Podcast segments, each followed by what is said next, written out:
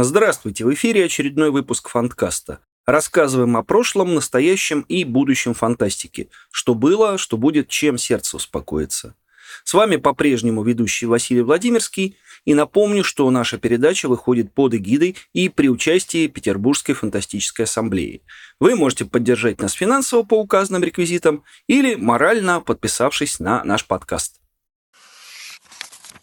Так э, удивительным образом сложилось, что ноябрь у нас месяц переводной фантастики. В начале месяца по любезному приглашению организаторов я побывал в Переделкино на конференции по переводу жанровой литературы. Называлась эта конференция «Игры с огнем 2».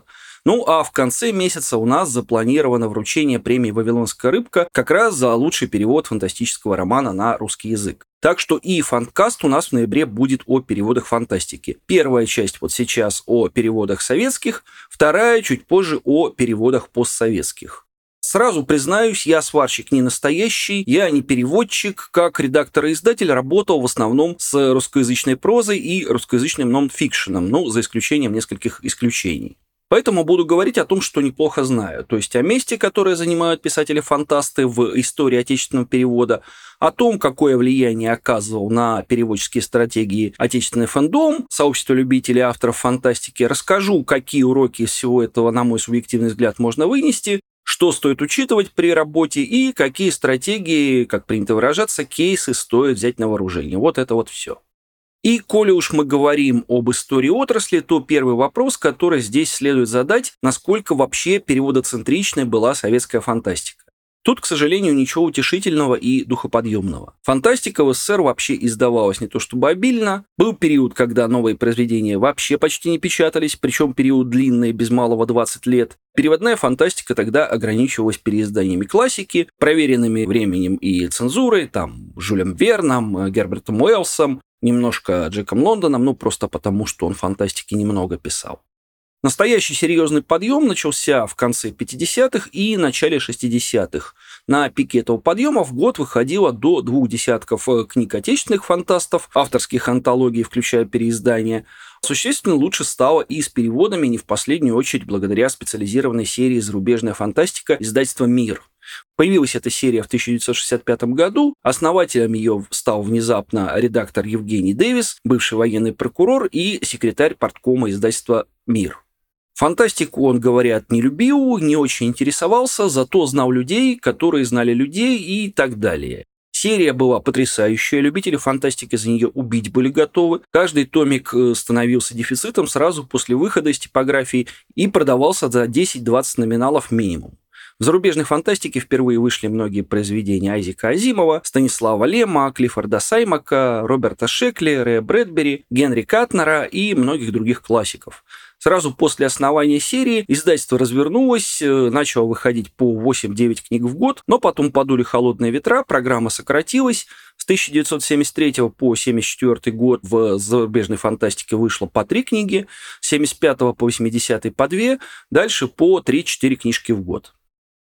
Еще одно крупное явление – библиотека современной фантастики издательства «Молодая гвардия». Она выходила с 1965 года по 1976. Инициатором этого проекта стал Иван Ефремов, а воплощала его целая команда, в которую входили ведущие фантасты той эпохи.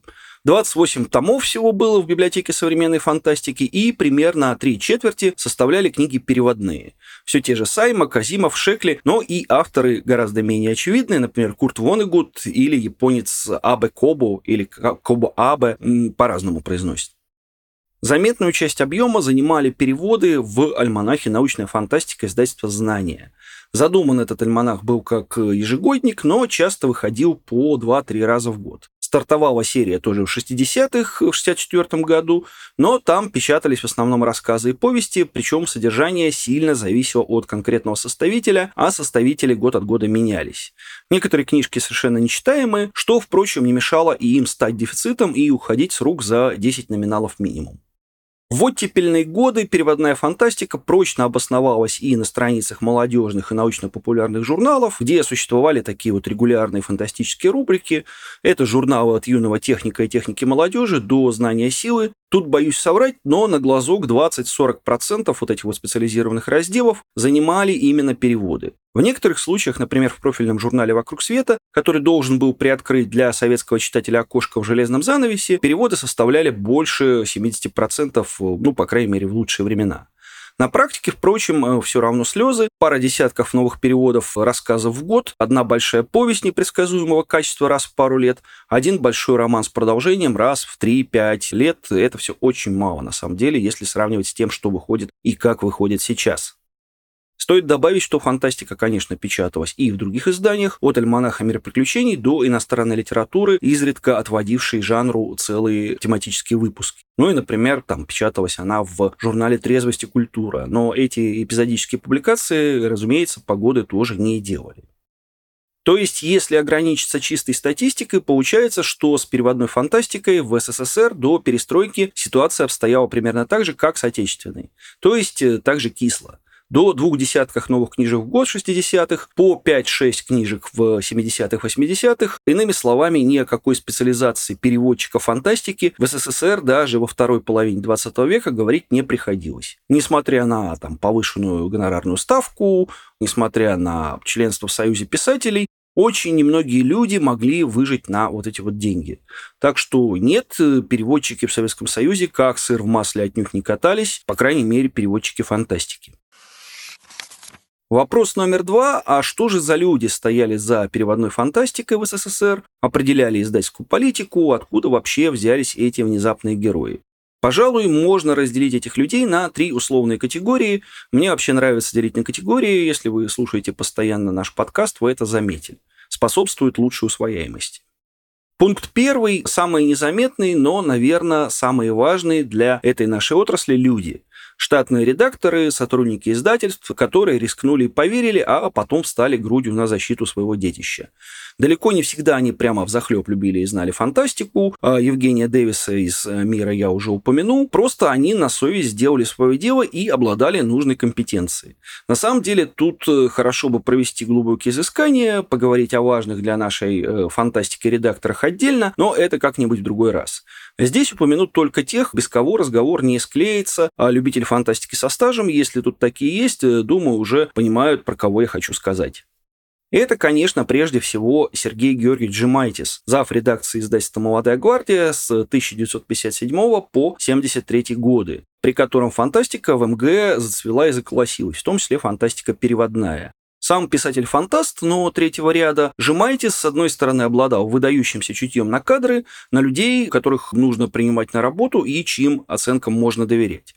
С другой стороны, он знал ходы в высокие кабинеты, умел убеждать и отстаивать, а при необходимости правильно реагировать на доносы. Фантасты у нас страсть как любили стучать в компетентные органы при первой же возможности. Ставку редакция Жемайтиса делала на отечественную фантастику, но и о переводной не забывала. Библиотека современной фантастики тому порукой.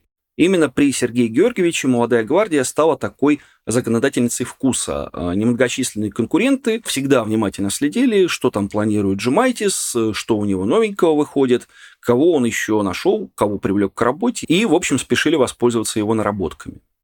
Белла Григорьевна Клюева, правая рука Жемайтиса, работала в «Молодой гвардии» с 1958 года.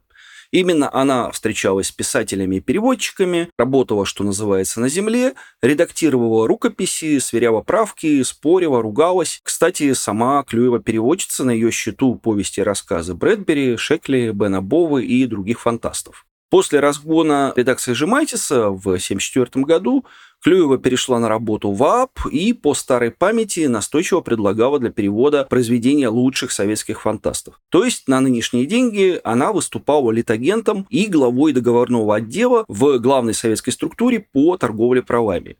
Те книги советских фантастов, э, которые вышли за рубежом э, в 70-х, 80-х, это примерно на 80% заслуга Беллы Клюевой.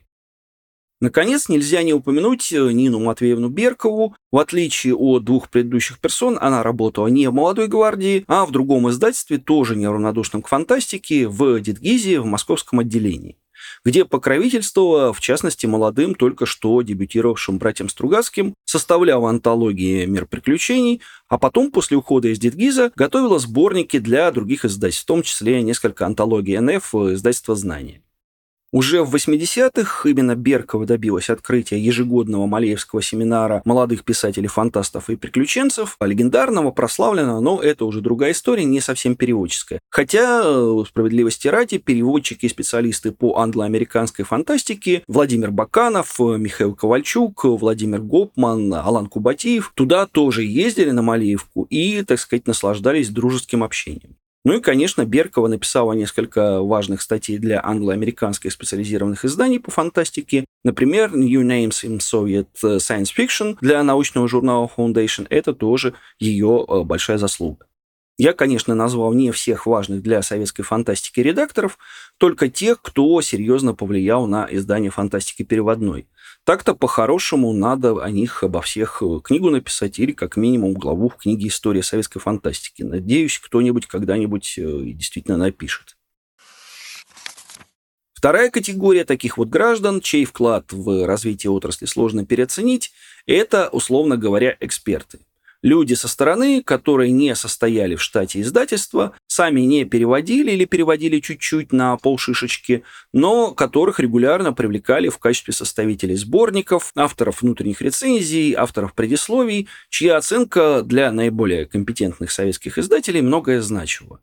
Тут на самом деле интересно. Если мы посмотрим имена составителей наиболее значимых сборников антологий, а указаны эти имена далеко не всегда по разным причинам, мы с удивлением обнаружим, что самым авторитетным составительским дуэтом в СССР были Евгений Брандис и Владимир Дмитревский.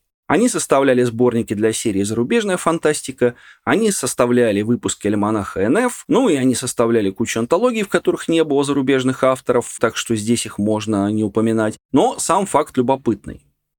Если коротко, то Брандис и Дмитриевский такие литературоведы со справкой. Брандис э, специализировался на творчестве Жюля Верна, которого переводила его первая жена, написал несколько биографических книжек о французском классике, а с 60-х возглавил секцию фантастики в Ленинградском отделении Союза писателей СССР. Дмитриевский тоже э, трудился на окололитературной Ниве, в толстом литературном журнале «Нева». Оба нежно дружили с тогдашним главфантастом Иваном Антоновичем Ефремовым.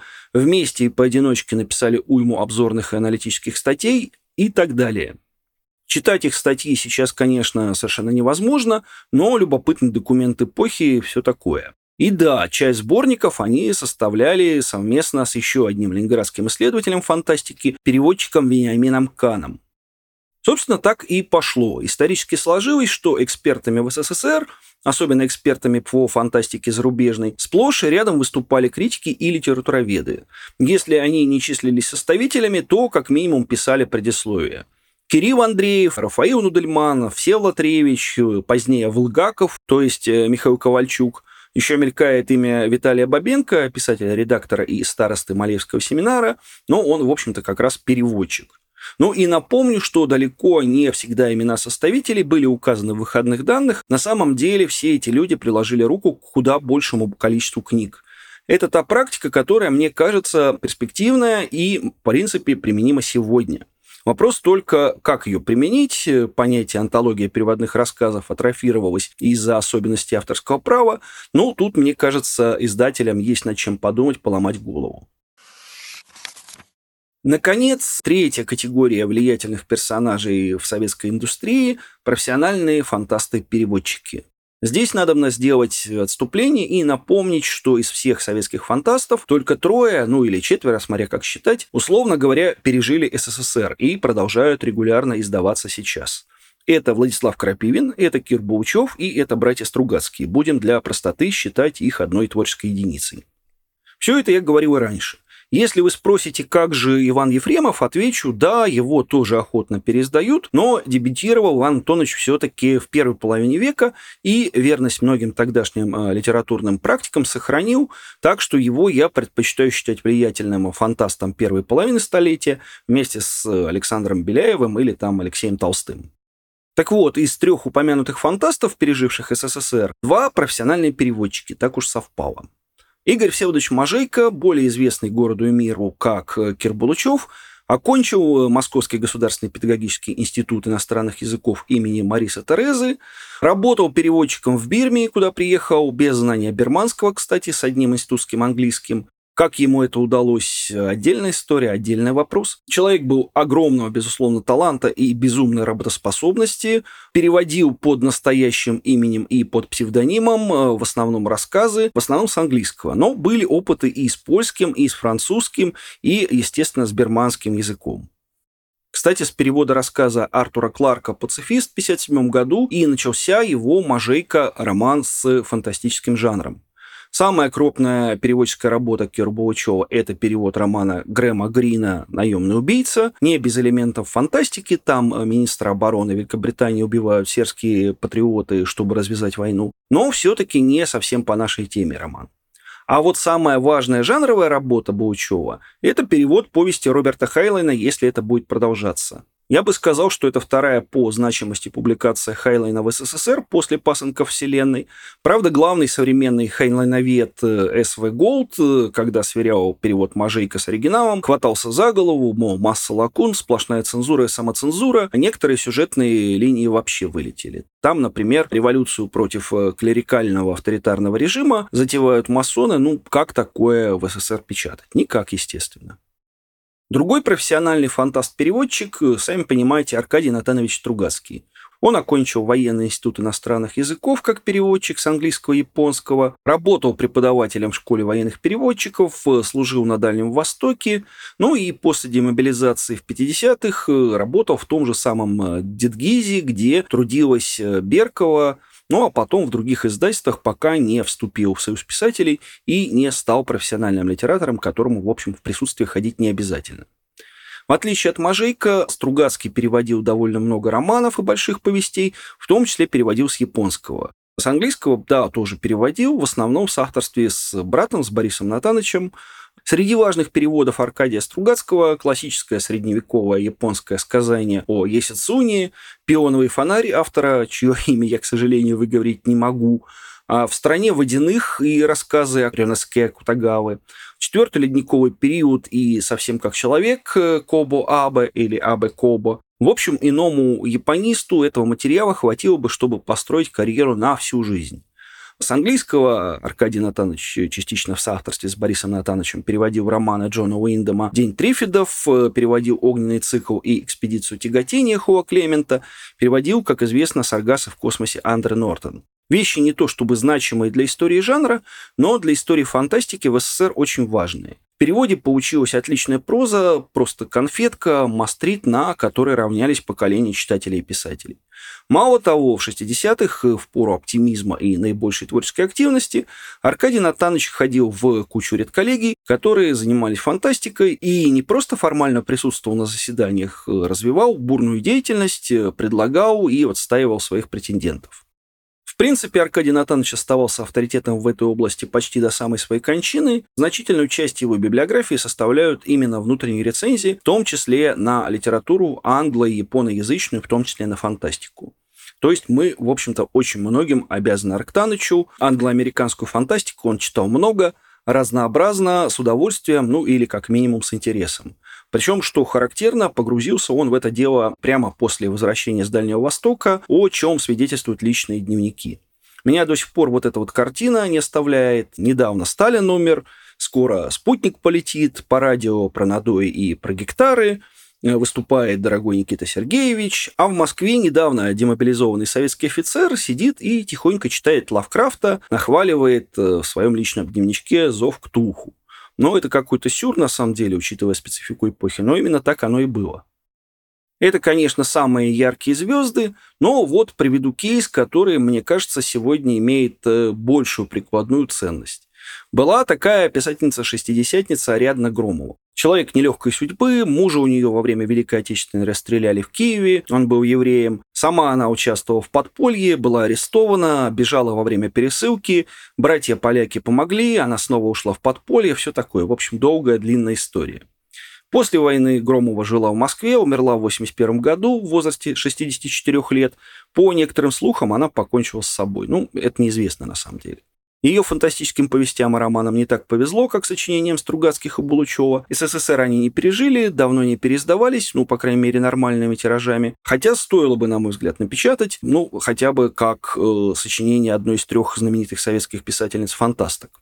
Так вот, помимо собственных романов, Ариадна Громова стала одной из первооткрывательниц и первых переводчиц Станислава Лема в СССР. Переводила она «Непобедимого», переводила «Голос неба», он же «Глаз Господа», переводила «Повесть дознания» и небольшую кучку рассказов.